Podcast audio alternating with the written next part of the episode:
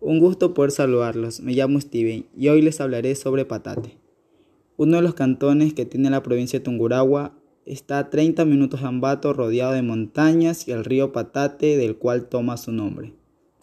Su agradable clima y características lo han hecho merecedor a la denominación Valle de la Eterna Primavera, tierra productiva de huertos frutales y coloridos jardines, cuna de gente trabajadora, amable, generosa, y educada que vive principalmente en las actividades agrícolas, ganaderas y turísticas.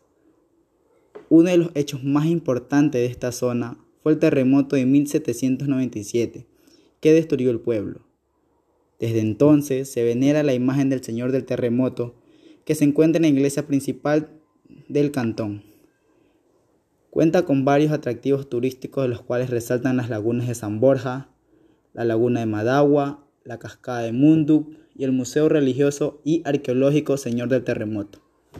Su gastronomía es otro de los puntos altos que tiene este cantón. Entre ellas sobresalen los platos tales como las deliciosas arepas de zapallo, chicha de uva y vinos artesanales que los puedes encontrar en sus avenidas principales.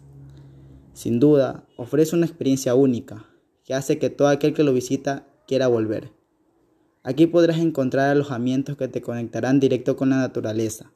Y lo mejor posible es que tiene precios accesibles a todo gusto. Por esto y muchos más, te invito a que visites Patate, una maravilla del Ecuador.